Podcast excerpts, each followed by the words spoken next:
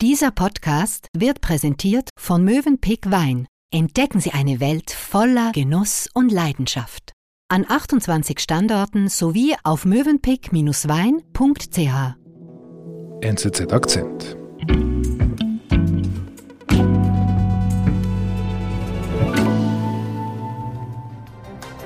А что будет после слов Бориса Джонсона об ответном ударе по России?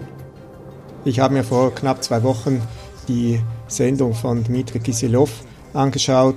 Das ist einer der Chefpropagandisten des Kremls, der eine wöchentliche Sendung hat am Sonntagabend, einen Wochenrückblick jeweils. Und da hat er Großbritannien eigentlich mit der nuklearen Vernichtung gedroht. Другой вариант – погрузить Британию в морскую пучину российский подводный робот-беспилотник «Посейдон». Er hat äh, vorgeschlagen eigentlich, dass Russland die neuartige Unterwasserdrohne Poseidon gegen Großbritannien zum Einsatz bringen könnte. Das ist eine noch in Entwicklung befindliche Atomwaffe, die einen 500 Meter hohen Tsunami auslösen soll und mit radioaktiver Ausstrahlung die ganze britischen Inseln vernichten würde oder, wie er meinte, wenigstens in eine Wüste verwandeln könnte.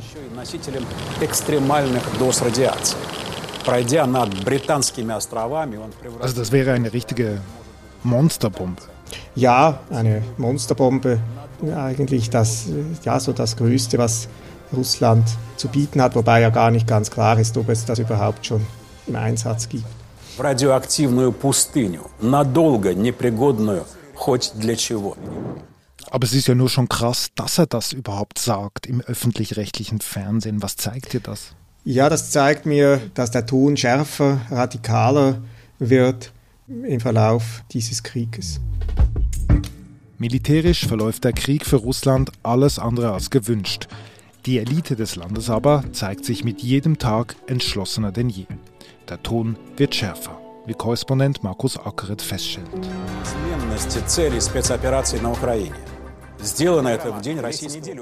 Aber Markus, in Russland will doch jetzt wirklich niemand ernsthaft eine atomare Auseinandersetzung mit dem Westen?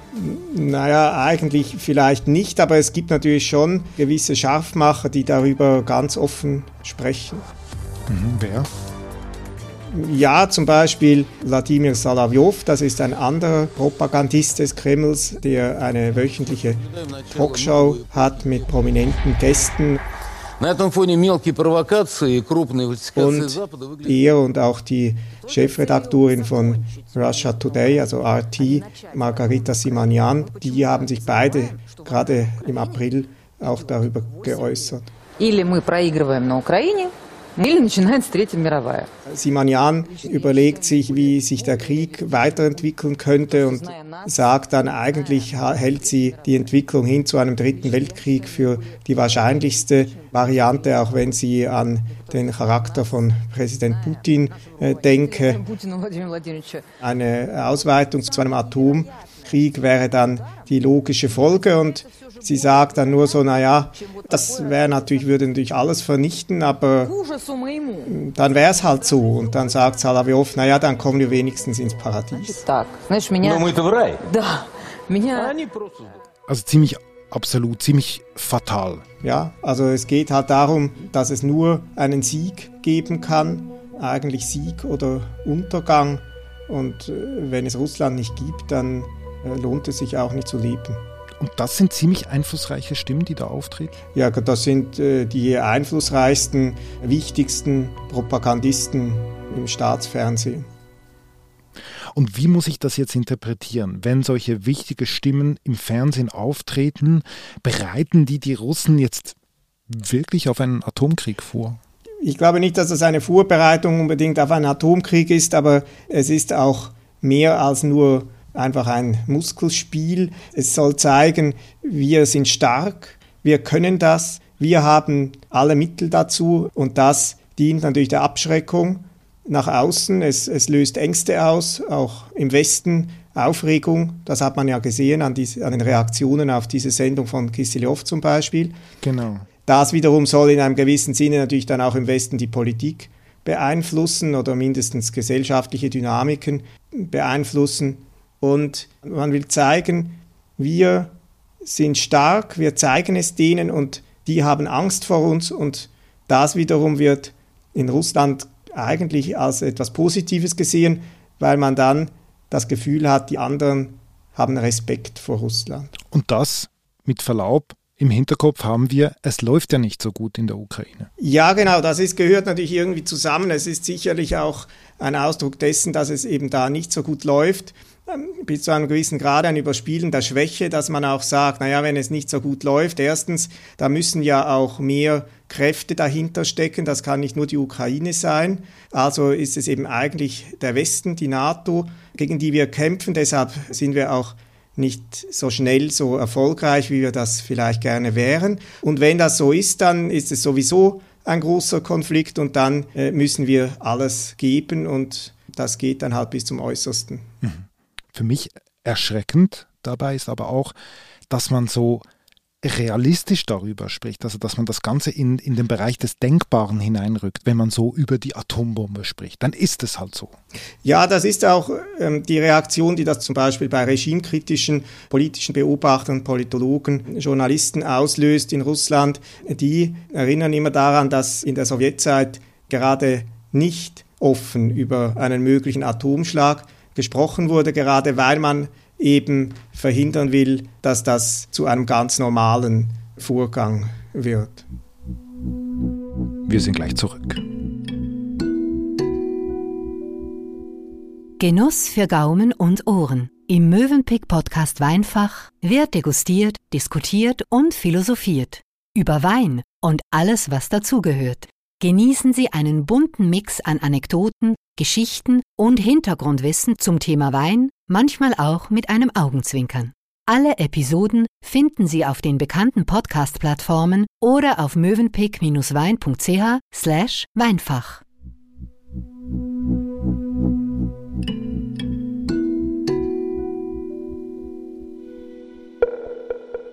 Gut, Markus, jetzt kann man sagen, das ist die Rhetorik in den Medien. Und Massenmedien brauchen immer die Aufregung heutzutage, damit sie beachtet werden. Was ist mit den Politikern? Reden die auch so? Ja, allerdings, also die, das ist jetzt nicht nur, äh, in den Medien ist es vielleicht besonders scharf ähm, und kommt es besonders deutlich zum Ausdruck im Fernsehen, aber gestandene Politiker, Funktionäre wie Außenminister Lavrov zum Beispiel, der sagt jetzt auch, dass man eben nicht eigentlich mit der Ukraine, sondern mit dem Westen im Krieg ist. Und das ist etwas, was auch andere, bis hin zu äh, Putin, jetzt immer deutlicher machen. Diese äh, Konfrontation, die eigentlich mit der NATO stattfindet, mit dem ganzen Westen und nicht einfach nur mit der Ukraine.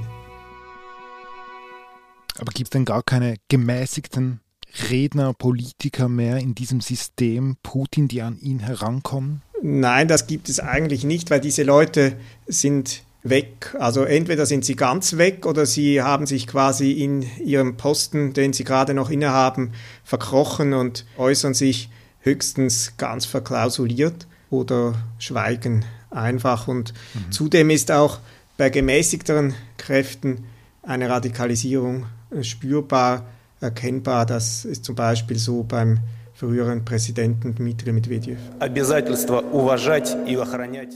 Was ist da, was passiert mit ihm?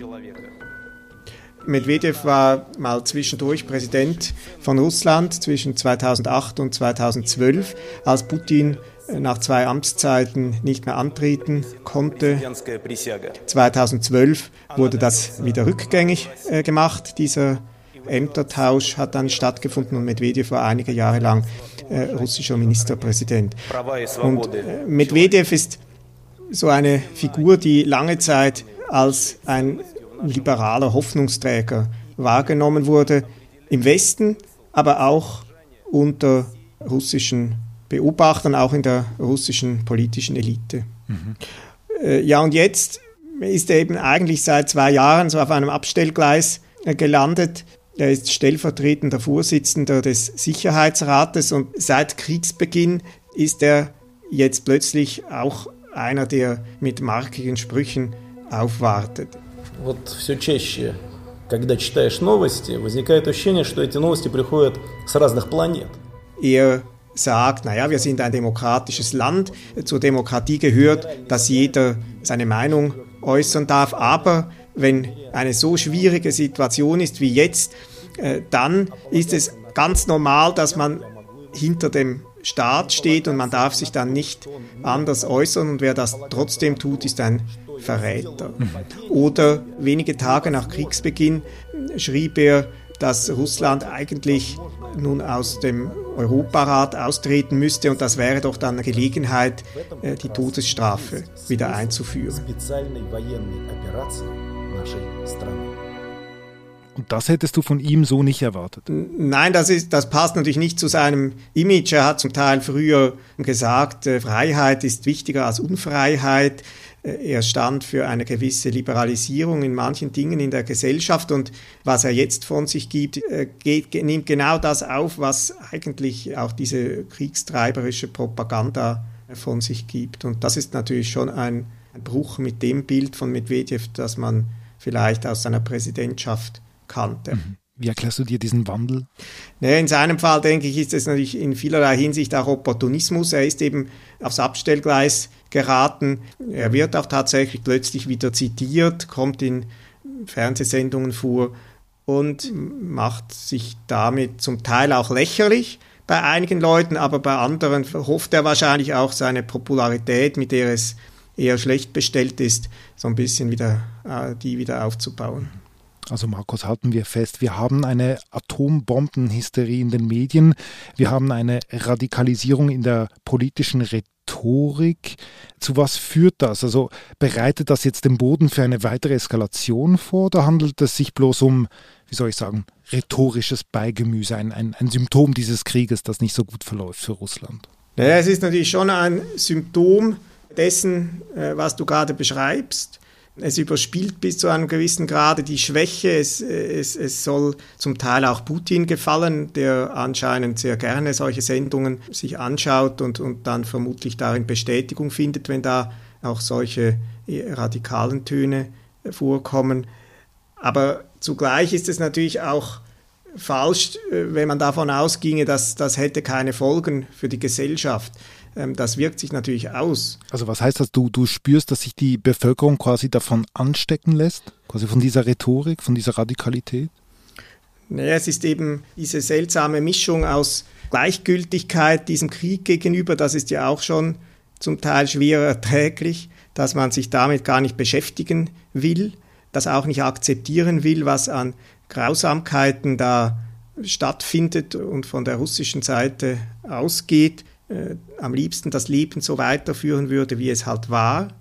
Und andererseits ja, werden diese Rechtfertigungen aus dem Fernsehen nacherzählt und zum Teil schafft das auch eine gewisse Aggressivität in der Gesellschaft. Das wird natürlich gefördert, wenn solche Dinge erzählt werden und bleibt eben einfach nicht ohne Folgen. Also das, die, die Gewalt ist sowieso in der Gesellschaft, in der russischen Gesellschaft relativ präsent.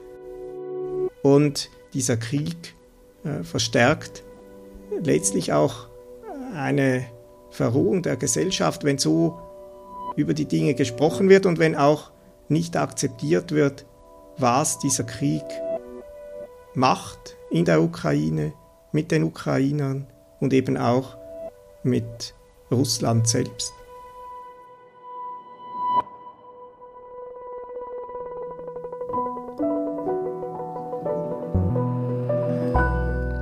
Lieber Markus, vielen Dank für deine Ausführungen und liebe Grüße nach Moskau. Vielen Dank. Das war unser Akzent. Ich bin David Vogel. Bis bald.